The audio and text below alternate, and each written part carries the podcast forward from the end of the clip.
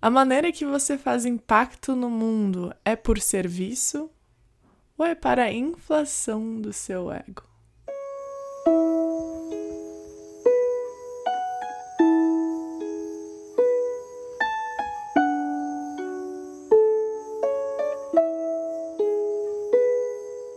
Olá, bem-vindos a mais um episódio do Código de Liberdade. O tema que eu vou falar hoje é um tema muito abordado em relação ao nosso propósito.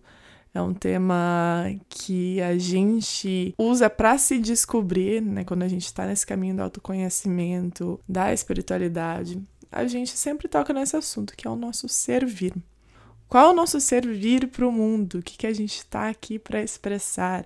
Isso da expressão é algo que eu falo bastante aqui, né? Tem vários episódios que são divididos, que abordam o tema da expressão, mas quando vem uh, em relação ao servir, é algo que a gente sempre passa a olhar para nós mesmos quando a gente passa nesse momento de transição de vida, seja de carreira, né? Seja uma mudança que a gente esteja passando. E o que, que é esse servir? Sabe aquela vontade que tem, né? Ah, eu quero contribuir com algo, né? Existe uma comunidade, existe um grupo, seja um trabalho de escola ou do nosso próprio trabalho, seja uma empresa, uma comunidade, um time, uma equipe, o que for, onde existe uma comunidade, um grupo de pessoas que estão unidas por um propósito, cada pessoa tem o seu papel. Cada pessoa serve com algo. E tem muitas pessoas que não sabem como contribuir não sabem por onde começar e perguntem né? onde eu posso ajudar. E tem as pessoas que têm iniciativa, que já sabe o que tem que fazer, que pega junto, que já sabe o que precisa ser feito, enfim. E como fazer esses dois tipos de pessoa se encontrarem, né? Para elas conseguirem servir em conjunto. As pessoas que têm essa iniciativa, elas sabem muito bem o seu papel, sabem muito bem o que, que elas fazem bem e o que, que elas não fazem muito bem. Então elas provavelmente vão delegar para o outro o que, que elas não fazem tão bem. Então eu diria que as pessoas que têm essa iniciativa, elas já têm esse papel de autoconhecimento um pouco mais avançado. Seja um jantar em família. Nossa, eu sei fazer uma salada muito boa, mas eu não gosto de cortar a cenoura. Eu vou fazer o resto da salada, mas eu vou delegar para minha tia que adora cortar coisa, que ela vai fazer a cenoura. Então isso é só uma analogia para um grupo pequeno, no caso. Mas quando a gente transfere isso para uma escala de um grupo muito maior, né? Falando na humanidade, a nossa comunidade, a nossa cidade, onde a gente mora, agora com muita coisa acontecendo online, onde existe internet, você pode causar um certo impacto. E ver esse pensamento do servir. O que, que as pessoas estão precisando que eu posso fazer para ajudá-las? O que é algo natural meu, algo que eu sou nata, que eu sei fazer muito bem, que eu posso oferecer ao outro. Existe ali uma leve margem em o que você faz por vontade do seu coração, pela maior vontade que existe dentro de você. Nossa, eu quero muito fazer isso, quero muito ajudar alguém que está precisando. E o eu quero fazer isso para receber a aprovação do outro. Eu quero fazer isso para merecer o amor de alguém. Eu quero fazer isso para do outro. Esse merecimento é uma construção da nossa mente. Quando a gente faz muito pensando no outro, no outro, o que, que o outro precisa, o que, que o outro vai achar legal, o que, que vai fazer o outro dizer: nossa, ela é incrível, ele é muito inteligente, ele só resolve todos os problemas.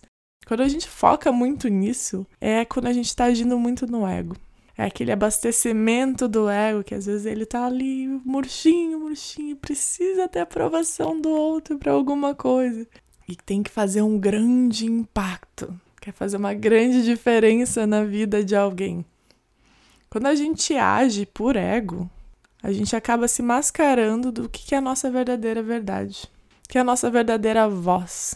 E quando a gente só constrói essa imagem feita pelo ego, uma hora essa máscara cai. Seja da maneira que for, uma hora você sente que o que você estava expressando não era verdadeiro para você. Seja um produto que você estava vendendo, um serviço, uma experiência, uma vivência, um espaço. Se ele foi feito para aprovação do outro, nossa, olha, ele é o número um disso. O que, que são esses números? Da onde vem esse impacto todo? É um impacto verdadeiro que vem da mais profunda camada da sua alma? Ou é simplesmente por receber essa aprovação? Quando a gente quer muito essa aprovação do outro, a gente se doa demais, né? A gente faz muito pelo outro, só pensa em fazer as coisas pelo outro e acaba não fazendo nada para si mesmo. Seja algo da nossa infância que a gente passou, que precisava pedir aprovação que precisava receber a aprovação dos nossos pais, dos professores, de todas as pessoas que tinham uma certa autoridade sobre nós. Mas esse é o padrão que segue na nossa vida adulta. E se a gente não olhar para isso, novamente, essa máscara cai. No último episódio, eu fiz uma reflexão sobre o que a gente faria se não tivesse dinheiro, a necessidade de dinheiro, né? Trabalhar por dinheiro.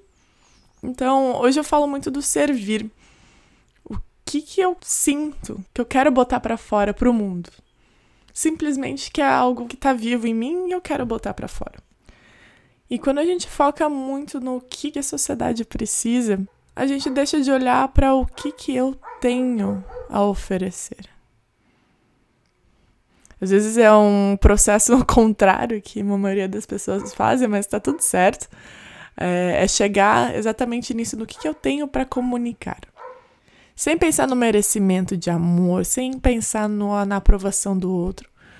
Porque às vezes, quando a gente passa por esse processo de autoconhecimento, a gente percebe que o que, que a gente estava vivendo não faz mais sentido para a gente. Então, desde sair sábado à noite com um grupo de amigos, talvez não vai mais fazer sentido. Talvez seria fazer jantares em casa com outro grupo de amigos. Então, é, esse é um exemplo clássico que acontece muito assim em relação à transformação e passar por esses processos. E quando você questiona o que, que você pode servir, você não está questionando o seu servir, está questionando a aprovação alheia. Como você pode ser aprovada na sociedade? Como é que os outros vão gostar de você? Como os outros vão sentir o seu impacto? Como as pessoas vão notar que você existe. E quando você faz esse processo ao contrário e olha, eu sinto vontade de compor músicas. Eu sinto vontade de criar um negócio de sabonetes naturais. Eu sinto vontade de doar meu tempo para fazer trabalho voluntário numa comunidade. Eu sinto de escrever um livro. Eu sinto de fotografar mulheres que estão gestando. O que for. Quanto mais você expressa algo verdadeiro para você, mais as pessoas sentem esse impacto. E às vezes as pessoas que você vai fazer esse impacto não são as pessoas que estão no seu campo. Às vezes você nem as conhece. Você vai atrair elas através da maneira que você se expressa, da frequência que isso atinge e você atrai novas pessoas em seu círculo. Você passa por essa renovação de pessoas na sua vida. É interessante ver quem passa por esse processo de autoconhecimento, como o grupo de pessoas que elas convivem muda muito nessa trajetória.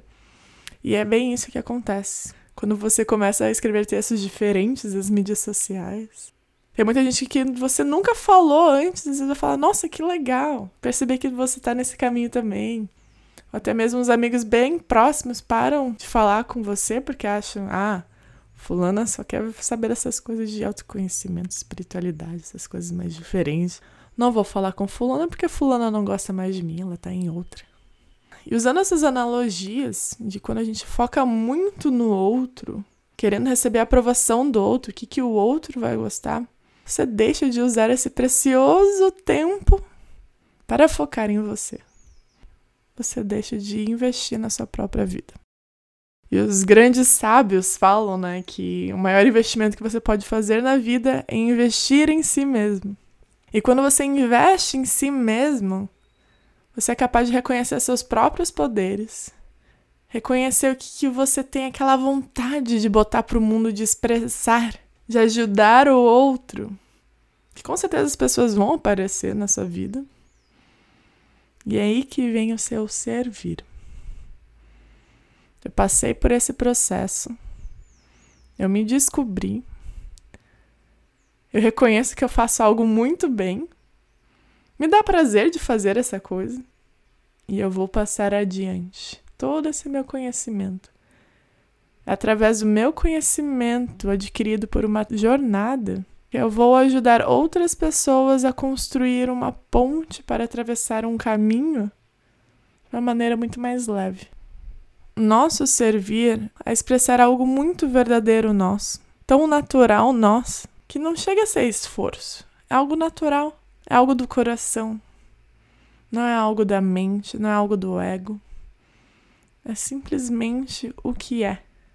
E às vezes a gente se prende no ah, eu gostaria de servir fazendo o que o outro faz. Mas quando a gente entende que o que o outro faz não é a nossa história, não é verdadeiro para nós, é totalmente mental, é totalmente do ego para nós. Talvez seja verdadeiro para o outro. Mas quando a gente reconhece essa individualidade que a gente tem e olha para isso, olha para o que, que é mais verdadeiro nosso, tudo fica mais leve. A gente para de criar grandes expectativas, de criar grandes impactos, porque o impacto que a gente causa é totalmente natural. Às vezes você nem reconhece o quanto você ajudou alguém, porque você estava ali, simplesmente fluindo, sendo você mesmo. É assim que a gente vive o nosso verdadeiro servir no mundo. É expressando a nossa verdadeira voz, expressando a nossa verdadeira essência e tomando ações para o mundo a partir dos chamados do nosso coração.